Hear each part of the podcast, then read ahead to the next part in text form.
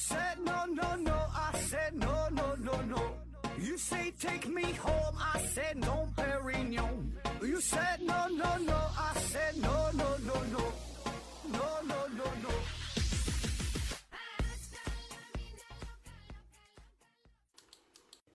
拼命探索，不计后果。欢迎您收听《思考盒子》，本节目由喜马拉雅平台独家播出。呃，今天呢，还是一位听友的呃投稿，大伙儿可以看得出来啊，基本呢一三五呃更新的节目都是来稿的啊，二四六啊是咱们正片的节目啊。这个来稿的题目呢叫做“不要跟阴谋论者争论啊，不要跟阴谋论者争论”。上来呢，他先说了两个小例子啊。第一个例子呢，叫做桅杆，桅杆呢就是船上的那个杆儿啊。说去年盒子的节目，一位一个留言说，亚里士多德对大地球体的证明啊已经被否定了。呃，在网上查自己算啊，还真是这么回事儿。说一百米高的桅杆，确实要三十五公里之外呢才能看到。就算古希腊人神通广大，能够造出一百米高的桅杆，他们的右眼也无论如何看不到三十五公里那么远。所以呢，很显然，亚里士多德通过看远方桅杆证明大地是球体是不能成立的。因此，古希腊人的地球概念是假的啊！再合理推演下去，亚里士多德地心说古希腊文明也都是假的。希腊伪思考啊，这是一本书啊。希腊伪思考啊，这个阴谋论就此成立。建立在古希腊文明基础上的文艺复兴欧洲文明，全都是空中楼阁。这些结论让人发愣啊！但是呢，这个数学的计算是不会骗人的啊，你也可以自己去算一下哈。那么这个问题到底出在哪儿？其实呢，答案很简单啊，只要把这个计算呐，呃，重进行一遍就行了啊。算完一百米，那咱再算算其他的高度。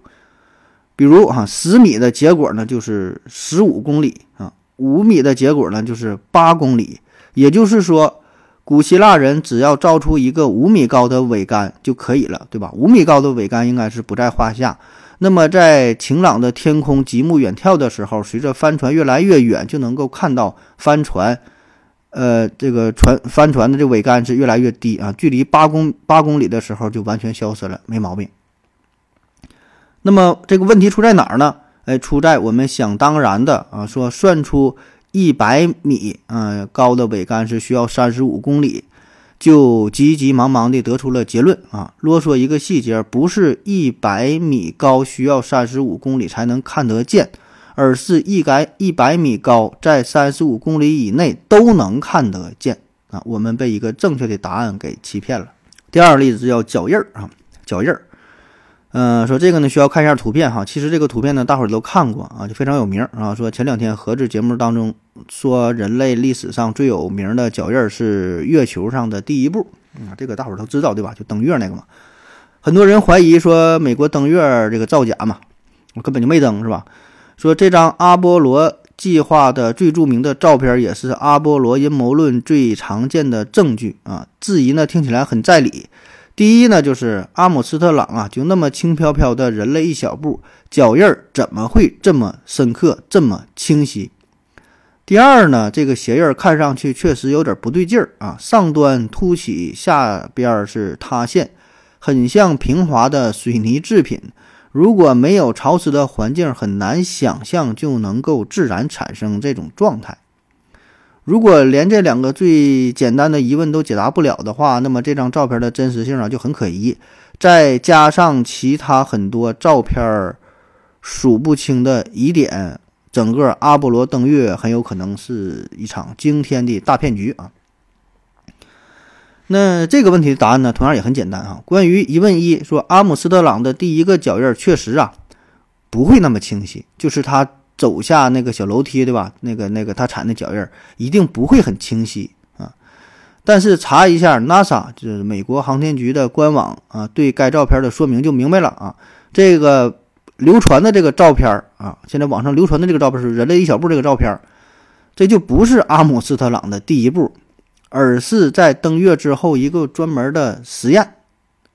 那把这张照片说成是人类在月球上的第一个脚印，是登月五十年以来一直存在的一个严重的误读，也就是说，这个照片确实是在月亮上拍摄的，是人类踩下的脚这个脚印啊，但并不是第一个，只是说故意啊，有点说摆拍的性质，刻意踩了一张比较清晰的、照出来效果很好的一个照片，对吧？就是他登月的时候踏下的那一步，他不是这一步啊，但是这句话和这个照片就捆绑在一起流传开了啊，所以这算是一种误读。对于疑问二的解释啊，这个也很简单啊，但也很有趣儿。说十多年前偶然发现，只要把这张照片倒过来看一下，就一目了然了啊！你现在真的需要看一眼图片，把手机反转，我保证这个脚印儿啊，就要要多正常有多正常了啊！就像我们正常的这个脚印儿一样啊。第三部分说不能争论之一，说这两个简单的例子说完呢。呃，有问有答挺正常哈。那关于阴谋论呢，有什么不能争论的呢？我们普通人能碰巧解释的问题呀，只是很少数的，而那些我们解答不了的大多数问题里，只要有一个不成立，那么阴谋论它就成立。这一点呢，阴谋论者的坚持是符合逻辑的。这样呢，就出现了无法调和的矛盾。一方面，科学家对大多数问题的专业解答，我们外行人根本就听不懂；另一方面呢，严谨是科学家的本分，而且严谨到让人讨厌。比如说，关于转基因食品的安全性，他们只说到目前为止没有发现问题，再不肯多说一个字儿啊，多说那就不是科学家了。那这样的回答，我们当然没法满意，两边的差距无从弥补。而阴谋论盯着的是不止这个差距。他们说一百米桅杆对应的是三十五公里，我们会算一算啊。但我们说嫦娥飞船已经看到了阿波罗登月的遗址，他们则会说嫦娥看错了，或者是只当没有这回事儿。第四部分啊，是欧阳志远啊，欧阳志远，欧阳志远先生呢，是我国月球探测工程首席科学家啊，也是嫦娥之父啊。呃，几十年来呢，经常在各种场合讲解美国阿波罗登月的真实性，得罪了一大批阴谋论者啊。曾经在一个论坛，呃，看到说这个欧阳志远先生啊，逐条解答各种质疑。下面有一个留言是非常简明扼要啊，你不懂啊，你不懂啊，意思是欧阳先生根本解答不了他们的深奥技术疑问啊。后面呢，还跟着一大堆赞。嗯，第五幕啊，说转基因阴谋论者的一个杀手锏，就是同时强调问题的科学性和政治性，跟科学家讲政治，跟政治家呢聊科学啊，哪头他都能赢。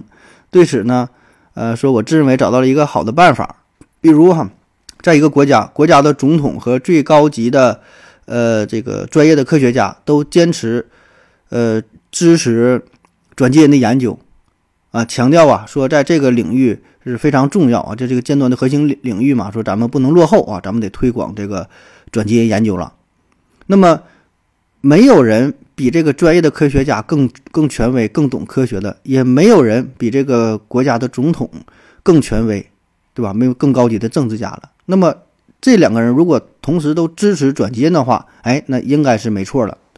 那为了稳操胜券啊，说我还多准备了呃一个答案啊，就如果说对方问说这两个人都错了怎么办，那么我会回答，在这个如此重大、如此有争议的问题上啊，他们一定会慎之又慎啊。这个首席科学家还会请教其他的同行，对吧？那国家的总统呢也会咨询嗯各种这些专业的学者啊进行研究，所以他们是不会错的。嗯，但最终呢我还是错了。等我信心满满的请出了。呃，最专业的科学家啊，最这个国家的总统啊，拿出他们的理论，但是没想到啊，阴谋论者会问：如果他们骗我们了怎么办？所以呢，不要跟阴谋论者争论，你费使劲解释了一个疑问，什么尾杆啦、脚印啦，他马上会从网上找来十个诺奖级别的技术问题噎死你，他们。根本不会听你的啊！更重要的是，他们谁也不信。他们能对各种专业的科学家提出质疑，说你不懂。他们还会怀疑这些首席的科学家，甚至是国家的领导人合伙来骗你。你跟这种人争论啊，你不可能赢啊，一定还会输的很难受。所以最后解释一下啊，为了写文章省事儿啊，对所谓的阴谋论者有点人身攻击。关于阿波罗登月、转基因等，绝大多数人，绝大多数人只是正常的、有限的怀疑。呃，真正偏执的怀疑论者呀，只是极少数。呃，只是那些极少数，特别是能在网上造势带节奏啊，借用，嗯。鲁迅先生一句话说：“我不但以最坏的恶意来猜测啊，其中有些人为了某些狭隘的利益或者是信念，还特别能编造。我很怀疑那个伪干阴谋论的发明人，其实算过一百米以内的其他高度，但为了他的结论而故意隐瞒。很多人不知道，呃，这些科学家对转基因研究的支持啊，也。”呃，更不知道那些反转人士啊，对这些科学家有多么的恶毒。今天全中国，全中国的大妈啊，说很多人都认为这转基因呐是有毒的啊，说中国转基因作物是落后的啊，呃，将让我们后代在粮食方面受制于人。那这个文章呢是写自于二零二二年的二月份啊。好了，感谢各位收听，感谢这位听友的留言啊，谢谢大家，再见。感谢您的聆听。如果你也想提问的话，请在喜马拉雅搜索“西西弗斯 FM”，在最新一期节目的下方留言即可。欢迎您的参与，我在这里等你哦。